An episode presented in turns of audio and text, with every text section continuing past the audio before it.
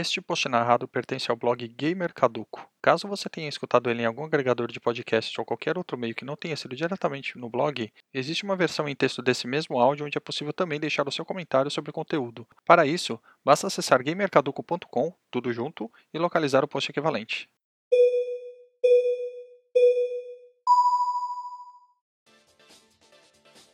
Olá, caríssimos ouvintes, como estão? Eu espero que bem para surpresa de ninguém, mais um post da Maratona Sonic entrando no ar.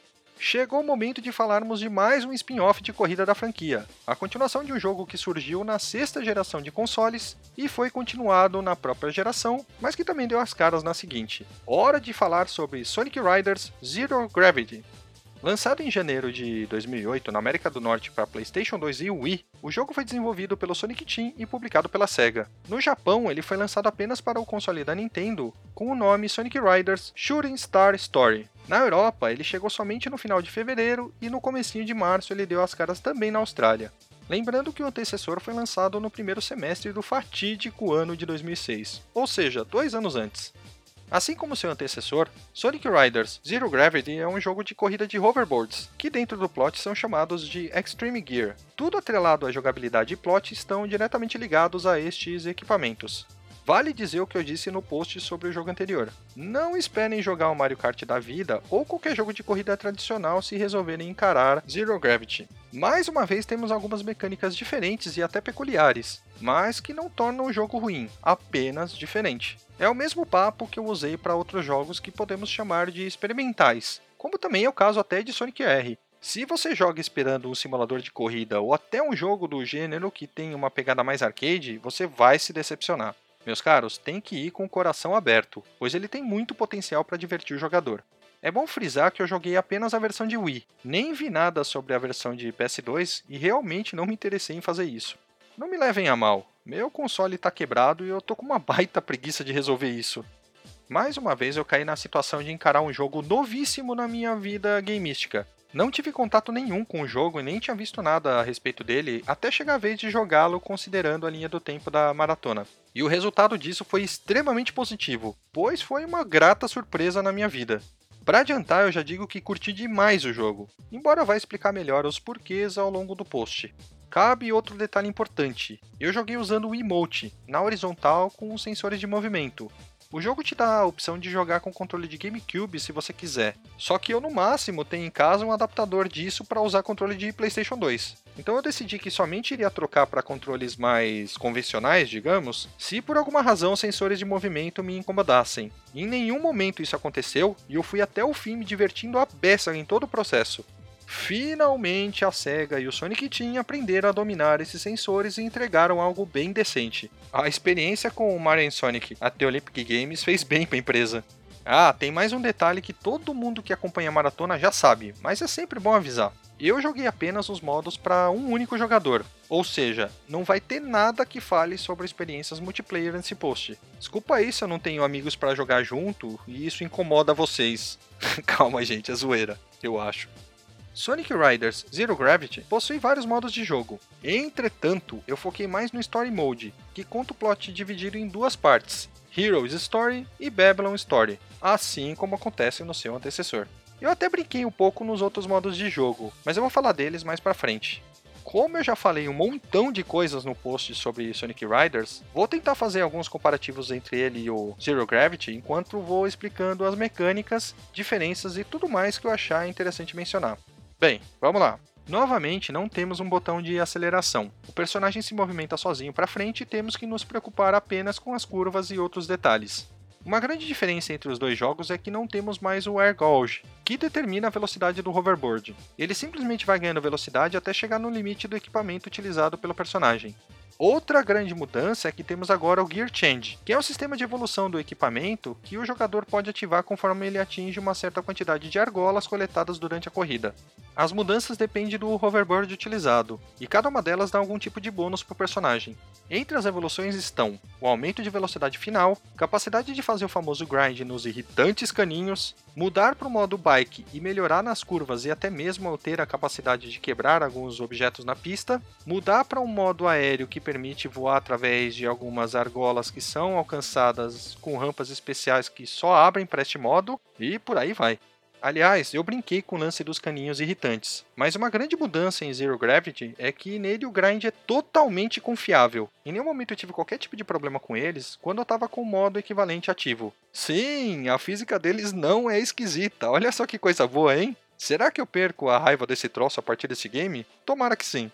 Outra grande adição é o GP Gauge, algo como uma barra de gravidade, sendo que o GP vem de Gravity Points, ou ponto de gravidade em tradução livre. Essa é a grande sacada do jogo e o que dá o subtítulo do game.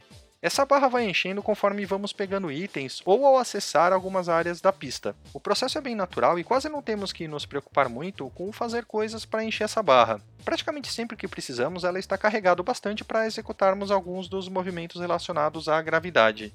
Os movimentos em questão são os seguintes: o Gravity Drift, que permite usarmos a gravidade para fazermos curva bastante acentuada, mudando a direção do hoverboard para onde queremos dar sequência e com isso ganhamos um pequeno aumento de velocidade. O Gravity Dive, que é basicamente um boost que dura um bom tempo e que é bastante efetivo em grandes retas e que o jogo faz questão de te alertar os melhores lugares para usar. Ó, oh, que bom. E por fim, temos o Gravity Control, que permite que o personagem encontre alguns caminhos alternativos, alternando a gravidade da pista momentaneamente e ganhe ganhe alguma vantagem durante as corridas. Esse último eu confesso que nem usei muito ao longo do jogo, pois eu não precisei mesmo.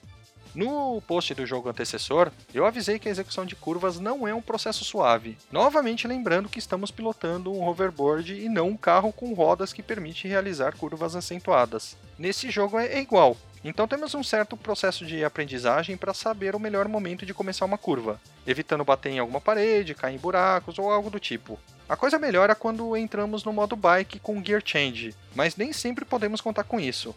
Em Zero Gravity, as manobras, ou tricks, são diferentes das presentes em Sonic Riders, ao invés de fazer elas com um direcional durante os saltos para ganharmos boa nota, agora precisamos apertar o botão de pulo no melhor momento possível da rampa, enquanto ainda estamos nela para que o personagem faça automaticamente uma manobra que receba boa nota e nos faça ganhar mais velocidade, ou mesmo atingir alguns pontos da pista que cortam caminho.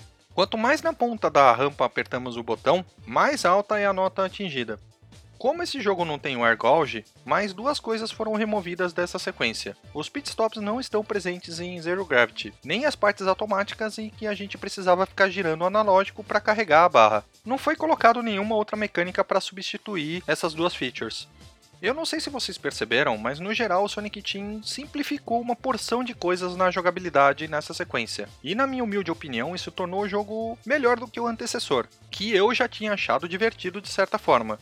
Zero Gravity ficou mais acessível para quem não quer ficar aprendendo coisas mirabolantes para ganhar corridas. E eu encaro isso como muito positivo. Virou um jogo para todos os públicos. O antecessor talvez não seja. Se o antecessor eu chamei de confuso, peculiar e difícil de jogar, sua sequência só manteve uma coisa que foi o lance do peculiar. O uso da palavra não é de forma negativa, mas sim pelo fato de ser uma corrida de hoverboards com as suas particularidades. Eu insisto em dizer que isso não é motivo para falar mal do jogo, embora esteja tudo bem se você não gosta dele e prefere um jogo de corrida mais tradicional. A dificuldade caiu bastante, sendo perfeitamente possível de ganhar algumas corridas de primeira, algo que não era tão comum no primeiro Riders. Isso daí diminui um bocado o lance da frustração. Zero Gravity é muito menos severo com as falhas. É bem possível você se recuperar delas durante uma corrida, diferentemente do que acontecia no antecessor. Claro, isso se você não estiver perto do fim da corrida, né? Mas é o tipo de coisa que esperamos de qualquer jogo do gênero. Engraçado que logo que fui começar a jogar, eu não tive uma impressão tão positiva. A abertura que é apresentada não é mais aquele desenho todo bonitão, com uma música empolgante, como acontece lá no Riders original. É mostrada apenas uma animação 3D mais convencional, contando a história do jogo. Com isso eu fiquei um pouco decepcionado. Eu sei que não impacta no jogo em si, então eu acabei relevando esse ponto depois que eu fui conhecer o restante do jogo. Para ajudar, logo em seguida é mostrada a tela de título e na sequência uma tela para entrar com o nome para criar o arquivo de save, que me gerou duas broncas. A primeira foi que ele não aceita o infravermelho para apontar para a tela e escolher a letra que você quer, como acontece em muitos outros jogos lançados para o console da Nintendo. A segunda coisa que me incomodou foi que o Nunchuck não funcionou. Eu tava com os dois ligados, né, o emote e Nunchuck. Logo depois dessa tela, o jogo fala para entrar nas opções para mudar os controles. E aí eu vi que o acessório do Wii não é uma opção. Deu uma leve decepção, mas eu aceitei e resolvi seguir em frente, né? Não tinha muito o que fazer. Vou falar um pouco sobre o plot do jogo e do modo história em si. Vale dizer que na animação de abertura, que é repetida ao iniciarmos o Story Mode, os personagens estão dentro do carro voador do Tails e já aparecem no estilo Riders, ou seja, com os hoverboards e já usando óculos e demais equipamentos de proteção que eles julgam necessários para surfar nas pranchas voadoras. Essa animação mostra os personagens investigando o misterioso aparecimento de um objeto que parece ter vindo em um meteorito do espaço e que ativou uma série de robôs que passaram a causar diversos problemas no mundo todo, atuando de forma independente e sem controle nenhum. Tails obteve um desses misteriosos objetos que caiu na casa dele fazendo um barulhão. Então ele chamou seus amigos Sonic e Knuckles para ajudar na investigação. E eles começam até que são abordados pelos robôs descontrolados. Logo eles descobrem que os tais robôs estão atrás do objeto encontrado. Logo em seguida, o jogo sugere que a gente entre no tutorial para aprender os controles. É algo opcional, pode ser pulado, mas por alguma razão eu topei entrar nele, mesmo detestando tutoriais em jogos de uma forma geral. Pior que os menus do tutorial são meio confusos, pois logo que fazemos uma tarefa, ele dá as opções Restart, Begin Competition e Kit, Daí eu percebi que o Begin Competition é para realizar a tarefa de fato, logo depois de treinar nela e assim concluir aquela lição. Já na tal competição ele mostra somente o Restart e Quit. O que é chato, né? Porque eles podiam ter colocado um Next ou algo assim para partirmos para o próximo. Tudo bem, vai, nada demais, dá para relevar. De qualquer forma, foi ótimo ter jogado os tutoriais, tanto os básicos como os que são chamados de Hands-on Course, Neles eu aprendi sobre os tricks e as manobras com gravidade, o drift, o dive e o control, além do gear change e as variações dos extreme gears. No primeiro momento eu achei que os sensores de movimento não funcionavam direito e até xinguei mentalmente. Poxa, os caras erraram feio com os Secret Rings e acertaram em cheio com o Olympic Games. Como assim eles teriam regredido? Logo depois eu percebi que o problema era eu, e não o jogo. Eu ainda não tinha aprendido a sequência certa de fazer o drift. Naquela pressa que a gente tem, acabei não lendo direito o texto, e depois que eu resolvi fazer isso, ficou evidente como fazer. Jogador acelerado é dose, né? Aliás, vale repetir que os controles são bons e podem ser comparados com, por exemplo, o Mario Kart Wii. Lembro até hoje a primeira vez que eu joguei o jogo do Encanador e seus amigos. Fiquei muito impressionado com o resultado. Fui uma das pessoas que fizeram a relação deles com aquele lance das pessoas que têm o costume de virar o controle junto quando estão jogando jogos de corrida desde a época do Atari. É sempre bom relembrar que para uma experiência realmente completa no Mario Kart Wii, especialmente nas categorias mais velozes, é preciso ter o Classic Controller ou um Chuck acoplado ao emote. Em Zero Gravity, não. O jogo responde super bem o tempo todo, pelo menos na minha impressão. Não falando que os controles do Mario Kart Wii são ruins, hein? Pelo amor de Deus. Ponto é que talvez o desafio seja menos puxado e o jogo não exija uma precisão tão alta.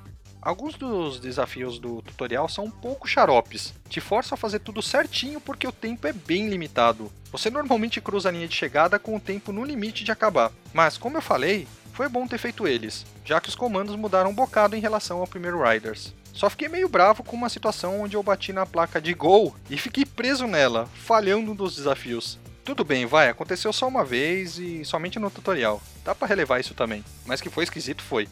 Completando o tutorial, eu já fui voando pro modo história. É, desculpem o trocadilho do voando, vai. De propósito, não dei muitos detalhes do plot inicialmente, e pretendo continuar assim para não dar spoilers para quem se importa com esse tipo de coisa. Embora talvez não seja a coisa mais importante desse jogo, e nem seja lá grandes coisas, tá? Digamos que, além dos três heróis, também há um certo trio de personagens interessados nos tais artefatos que vieram dos céus. Como era de se esperar, são os Babylon Rogues, Jet, Wave e Storm. A única coisa que eu posso adiantar aí, que é esperado por todo mundo, é que o Dr. Eggman está envolvido na treta toda. Como? Joguem e descubram. Ainda na primeira corrida eu percebi que estava mandando muito mal no tal do drift, mesmo tendo passado o desafio no tutorial e até ganhado a corrida. Voltei pro tutorial para reaprender e aproveitei também para treinar as tricks, pois eu não estava sendo tão preciso ao longo da corrida. Talvez o modo tutorial seja realmente importante. É, pois é, de vez em quando é ótimo abrir a mente e desconstruir algumas coisas que parecem fixas na nossa cabeça, não? Enfim, nesse meio tempo também fui notificado que abriram algumas missões. Já me arrepiei pensando que teria que jogar modo missão em algum momento, mas eu pude ignorar isso por completo. As missões ficam atreladas às pistas dentro do próprio Story Mode. Não faço muita ideia do que elas pedem e nem faço questão de saber. Desculpa aí se isso incomoda alguém, hein? Na segunda corrida eu perdi e percebi algo importantíssimo. Eu me diverti mesmo com a derrota. No primeiro Riders eu ficava meio bravo quando perdia, incomodado com o fato de eu ter que tentar de novo e achar que aquilo seria um incômodo. Em Zero Gravity não. Nas vezes que eu falhei, eu percebia que eu tava com um sorriso no rosto e logo já fiz outra tentativa bastante empolgado. Nessa pista eu fiz a segunda tentativa e fui com tanto sangue no zóio que eu terminei em primeiro com 10 segundos de vantagem em relação ao segundo colocado. Isso é bastante. Na hora eu percebi que com apenas duas corridas eu já estava alucinado com o jogo, me divertindo horrores. Definitivamente eu estava desfrutando de um jogo gostoso de jogar. Nas minhas anotações eu usei palavrões para descrever isso, mas eu vou poupá-los do meu linguajar não moderado. Foi nesse ponto que eu percebi todas as melhorias e logo perdi a bronca inicial de usar o controle de movimento. O que eu falei anteriormente sobre considerar o controle de PlayStation 2 com adaptador, caso algo incomodasse, aconteceu entre a primeira e a segunda corrida. Porém, esse incômodo simplesmente não aconteceu ao longo de todo o modo história e eu permaneci com a experiência Wii até o fim, o que é um bom sinal. Os vácuos presentes no primeiro Sonic Riders são muito menos frequentes em Zero Gravity, e eles não funcionam exatamente como no antecessor, mas eu não sei explicar muito bem o porquê. Na verdade, eu quase não usei eles, eu mal os vi durante as corridas. E honestamente eu achei isso positivo, pois o jogo fica menos confuso, mesmo que no primeiro Rider seja legal ficar usando eles e vendo tudo em alta velocidade.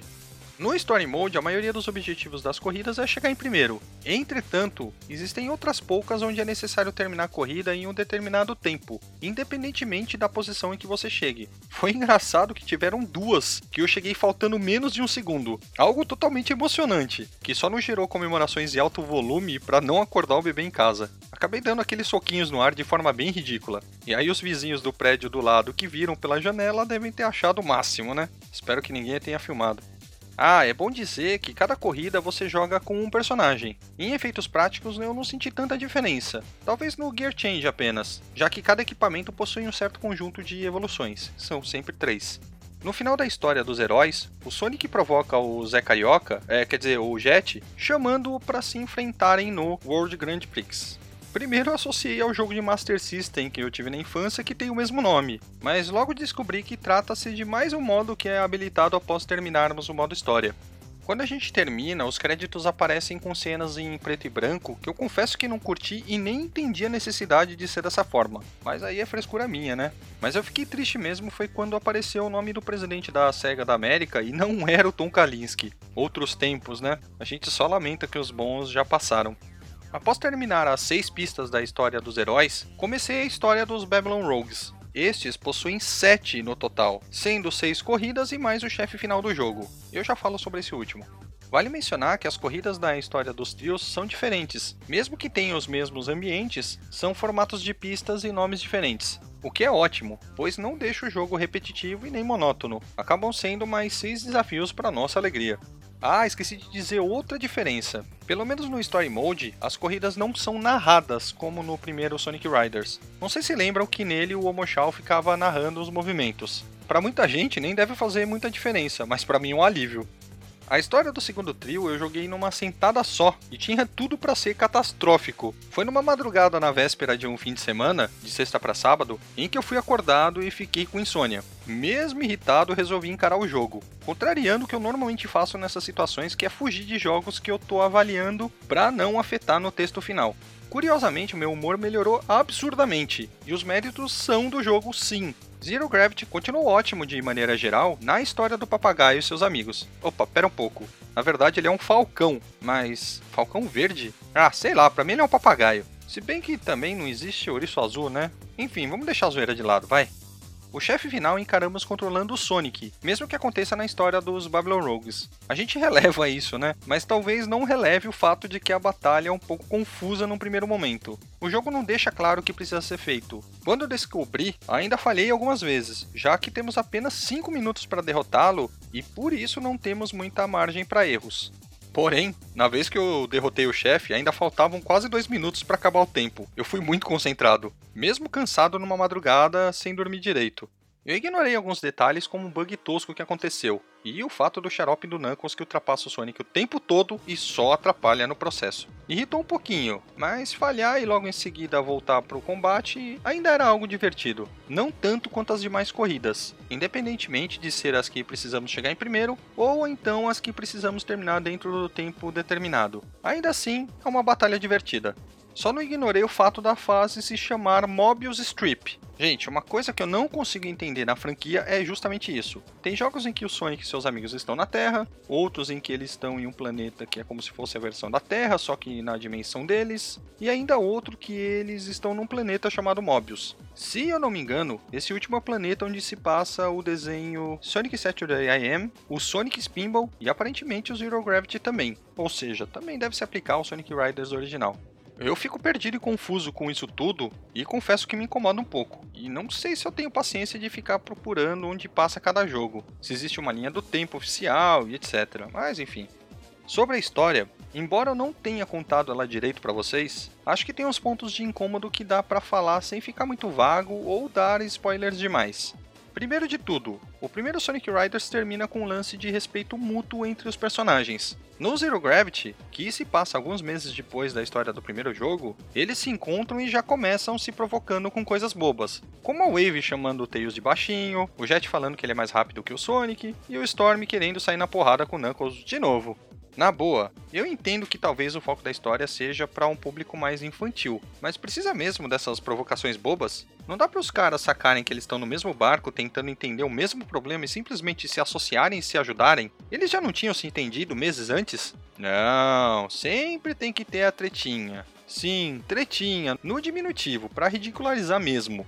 Essa cena em que os trios se encontram é mostrada nas duas histórias, e a parte da Wave chamando Tails de baixinho não aparece na história dos Babylon Rogues, pelo menos na versão de Wii. Pensaram que eu ia deixar passar batido, né, Sonic Team? Eu vi isso sim.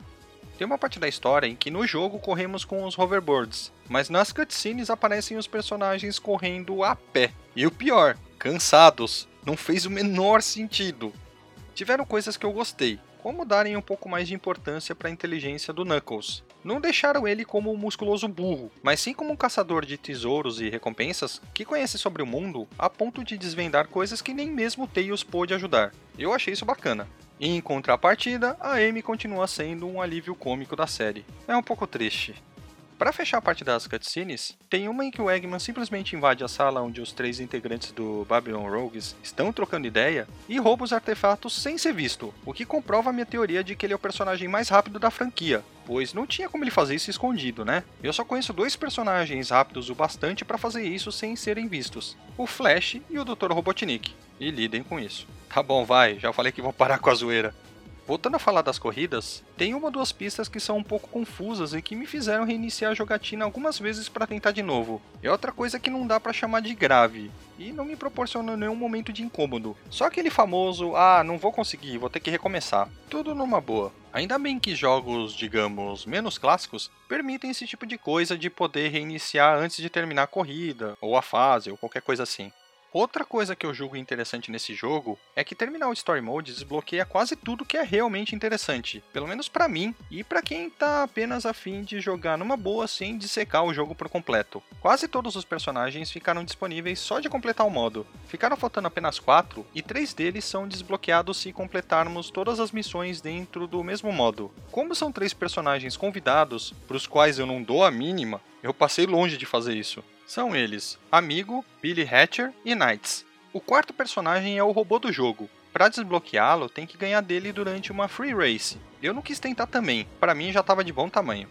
Falando um pouco sobre outros quesitos técnicos, a parte visual do jogo, na minha opinião, é muito bacana. Os gráficos são bem bonitos, bastante coloridos e detalhados. Modelos de personagens são bons também, apesar de serem específicos da subsérie e não me agradarem tanto quanto os clássicos. Aí é uma questão mais de gosto do que de qualquer outra coisa, né? Cabe aqui dizer que eu joguei usando um adaptador de HDMI no Wii, e eu não sei até onde isso pode melhorar a experiência gráfica de forma geral.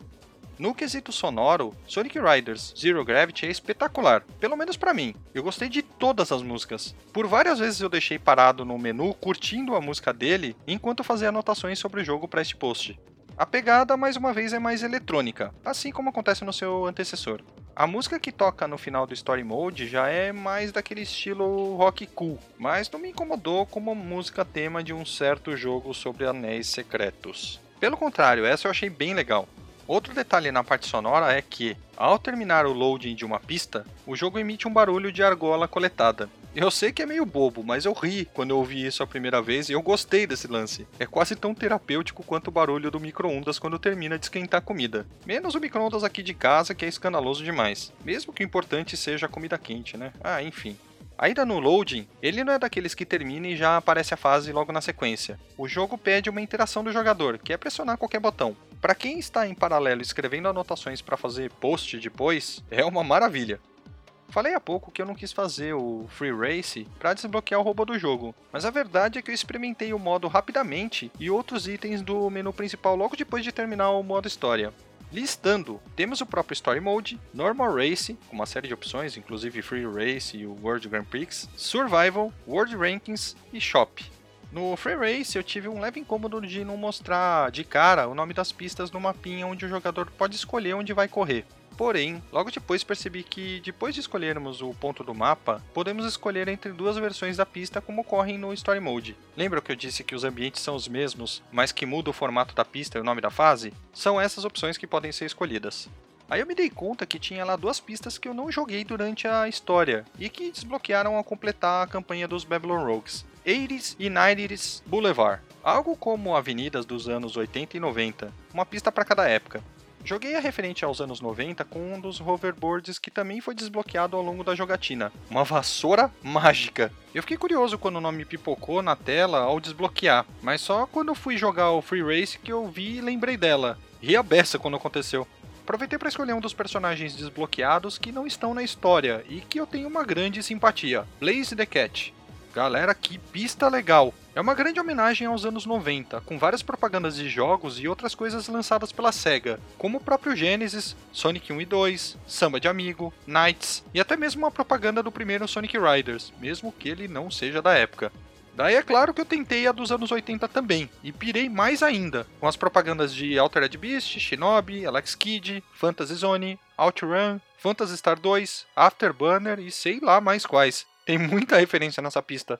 Também tem uma parte que você vai na estação de metrô e corre também em cima do próprio trem. Fora os bichinhos fofinhos que servem como bases para serem destruídas no Fantasy Zone. Eu pirei muito forte a hora que eu passei voando perto deles. Nas duas pistas eu corri muito mal, pois eu não conseguia prestar atenção na corrida em si, somente no cenário em volta. Cara, que experiência gratificante, eles mandaram muito bem nisso. É, fã da SEGA é uma droga mesmo, né? Eu concordo com vocês. Passei batido pelo World Grand Prix, embora eu tenha reparado que nele existe uma versão das pistas do Heroes e outra dos Babylon Rogues. Aí eu vi o tal do modo Survival e fiquei curioso. Ele tem três opções: Survival Relay, que eu não testei, pois precisa de pelo menos dois jogadores. Survival Ball, que é de ficar chutando uma bola de ferro em alvos para ganhar pontos e eu não consegui fazer nada, fugi de lá rapidinho por isso. E o Survival Battle, que é algo como os modos de batalha de alguns jogos da série Mario Kart, onde temos que derrotar oponentes acertando eles. Mas eu não consegui nem sequer atirar um míssil que eu coletei, daí eu fiquei bravo e saí. Não me julguem, era 4 horas da manhã e eu tava arrebentado de cansaço. Agora podem me julgar por eu não voltar depois. Para finalizar, eu dei uma passada no shop também. E alto ao perceber que eu tinha 893 argolas para comprar coisas, todas elas coletadas ao longo da jogatina, que não foi tão rápida assim. E ao mesmo tempo perceber que tem itens custando até 9.999 argolas. Isso aí, 9999. Fechei o shop sem comprar nada, esbravejando com. Ah, nem ferrando. Então desliguei o jogo e considerei o capítulo de Zero Gravity como concluído.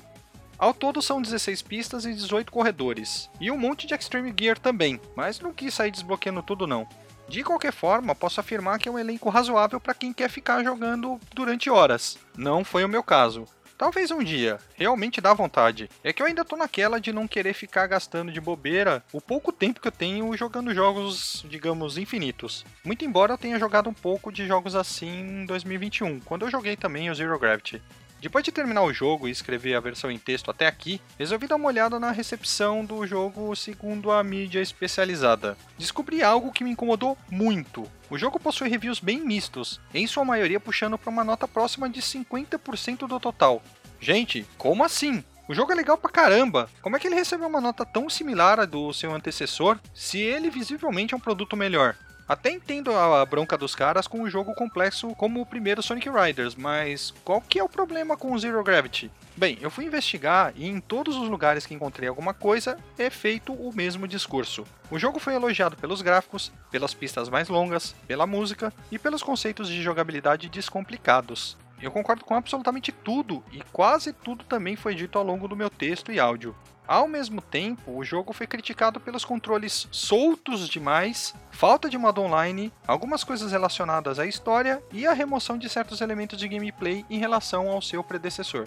Na boa, vamos lá. Controles soltos? Eu não achei. Não sei nem se eu entendi o que eles quiseram dizer com isso. Fica a impressão de que eles queriam um jogo de carro, e se for isso, eles estão analisando do jeito errado. Falta de modo online? Ah, vão se lascar. Nem todo mundo se importa com isso. A história é besta mesmo, mas não ao ponto de diminuir a nota, já que o que realmente importa em um jogo de videogame é o gameplay. Se bem que tem jogo aí que é aclamado por ter história boa, né? Mesmo com jogabilidade questionável. Enfim, melhor não entrar no mérito. Eu aqui devo ser errado, né? Remoção de certos elementos Bem, eu não sei o que eles sentiram falta. Nenhum lugar deixou isso evidente e eu não quis buscar as revistas e outras mídias diretamente para descobrir. Entretanto, eu achei ótimo que tiraram boa parte das coisas que só complicavam tudo e deixavam o jogo mais difícil, que era uma das maiores críticas da mesma tal mídia especializada. Definitivamente eles não sabem o que querem. O que me dói ainda mais foi ler que a versão de PlayStation 2 teve nota maior, sendo que ela é cheia de slowdowns pelo que eu li em algumas análises por aí. Bem, é algo que acontece com praticamente todos os jogos que foram portados para a plataforma. Será que é porque no console da Sony o modo tutorial é expandido com coisas que não estão presentes na versão de Wii? Vai saber. Na real eu nem vi isso, eu apenas li sobre. Pode ser que estejam me enganando, inclusive. Bem, quem deu nota maior no PS2 com certeza está se enganando. Um ponto que gerou duras críticas e eu tenho que concordar é o lance dos controles da versão de Wii. Não poder usar o Classic Controller e nem o Nunchuck foi um erro grotesco por parte dos desenvolvedores, mas isso não remove o fato de que ele funciona bem com os sensores de movimento. Também teve quem reclamou que, pela falta dessas opções de controle, fica mais difícil jogá-lo em versões mais novas do Wii e no Wii U, sabe como é que é, né? Talvez a bola de cristal do Sonic Team não estava funcionando em 2008, já que o Wii U seria lançado 4 anos e alguns meses mais tarde. Ah, meus caros, é dose, né? Essa galera precisa procurar o que fazer, na boa. Desculpa, gente, essas coisas me fazem subir nas tamancas, como dizem. Aí eu acabo esbravejando. Não igual alguns outros veículos fanáticos demais pela franquia fazem, usando palavras ríspidas e em caixa alta para tentar chamar atenção. Atitudes que no fim das contas só aumenta a desconfiança daqueles que nunca experimentaram o título e buscam uma fonte confiável para pegar opinião. Mesmo assim, eu vejo a maior parte dessas reclamações citadas como um monte de mimimi e eu acabo ironizando. Concordo que vira e mexe eu também resmungo de umas coisas bobas, mas isso não me faz descer a nota de um jogo de uma maneira tão drástica. Os caras no mínimo jogaram esperando Mario Kart. Aí não dá, né? Estão comparando laranja com chocolate. Os dois são de comer sim, mas não dá para esperar matar a vontade de um comendo o outro. Numa analogia bem ridícula, como todas as outras que eu fiz em 10 anos de blog. Eu gostei tanto de Zero Gravity que escrevi o texto da maratona pouco tempo depois de jogá-lo, algo que não vinha sendo frequente na minha vida. Até mesmo o texto de Super Mario 64 eu enrolei para fazer. E olha que é um jogaço, clássico absoluto. O bom é que deu tempo de lançar o post escrito ainda em 2021, mesmo tendo que empurrar outros posts que já estavam agendados para o ano seguinte. Eu realmente gostei do game. A história é ok, mas as mecânicas são bacanas, o desafio é na medida, ou seja, nem pesado demais e nem sem graça. Os gráficos e sons são espetaculares, as pistas são bacanas, e sei lá mais o que, que eu posso dizer para convencer vocês a pelo menos sentirem alguma vontade de experimentarem o jogo e decidirem por vocês mesmos se a tal da mídia especializada tem razão de reclamar do que ela reclamou. Sabe quando você tá se divertindo tanto que qualquer coisa que te interrompa por motivos de força maior faz com que você fique muito incomodado? Pois é, Zero Gravity causou esse efeito em mim. Ele supera o seu predecessor, que é um jogo muito mais de nicho do que essa continuação, mas que também tem o seu charme. Achei a sequência bem mais estável, embora não seja 100%. Tá próximo disso. Trata-se de uma boa evolução, na minha humilde opinião. Eu sei que nos últimos posts eu bati muito no Sonic Team, então eu tenho que deixar aqui os parabéns pelo resultado final desse jogo. A única coisa que me deixou bravo foi o sistema de load do progresso da jogatina. Quando ligamos o jogo e escolhemos o arquivo, a opção padrão de deseja carregar esse arquivo é não. Se você é ansioso e nem lê direito as mensagens, que nem eu, você fica apertando o botão alucinadamente e vai sofrer para carregar o jogo cada vez que entrar nele. Eu sei, é frescura minha, mas eles deram bobeira, convenhamos. Porém, o gameplay ótimo e toda a diversão do restante do jogo até que te faz esquecer disso em pouco tempo. E isso é o que realmente importa. Então que se dane. Bom, meus caros, é isso. Comentem a experiência de vocês com o jogo, se concordam comigo ou se discordam. Se nunca jogaram, fica aí a recomendação para darem uma chance. Se forem jogar, optem por fazer o tutorial antes. Sei que é algo chato, mas rapidinho vocês pegam um jeito para se divertirem nos demais modos do game. Obrigado a todos pela companhia e nos falamos no próximo post. Grande abraço e fui!